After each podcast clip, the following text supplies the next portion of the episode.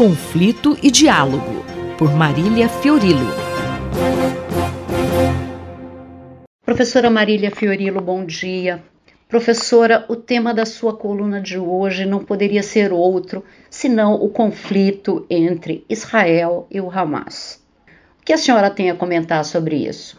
Bom dia a todos. Diante do terror, crueldade e impunidade a que assistimos há quase um mês no Oriente Médio, das violações sistemáticas dos direitos humanos e das convenções de Genebra, do uso por Israel de armas químicas ilegais, como bombas de fósforo branco, confirmado na terça pela Anistia Internacional, da destruição deliberada de hospitais e ambulâncias palestinos, do cerco da fome e sede, dos milhares de desabrigados ou encurralados por deslocamentos forçados, da morte até o momento de cerca de 11 mil civis,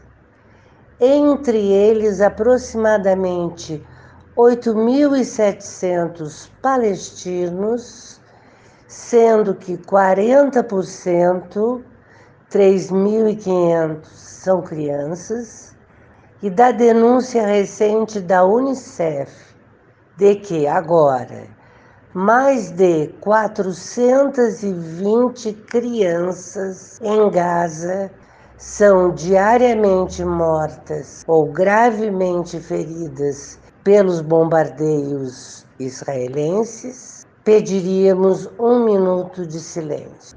Aos indiferentes ou aqueles cegos pela propaganda falsa ou por atavismos, fica o poema de John Donne, 1572-1631.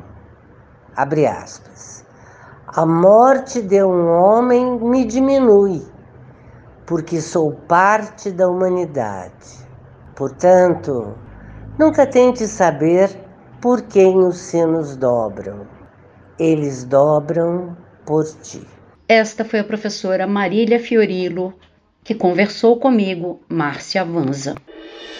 Conflito e Diálogo, por Marília Fiorilo.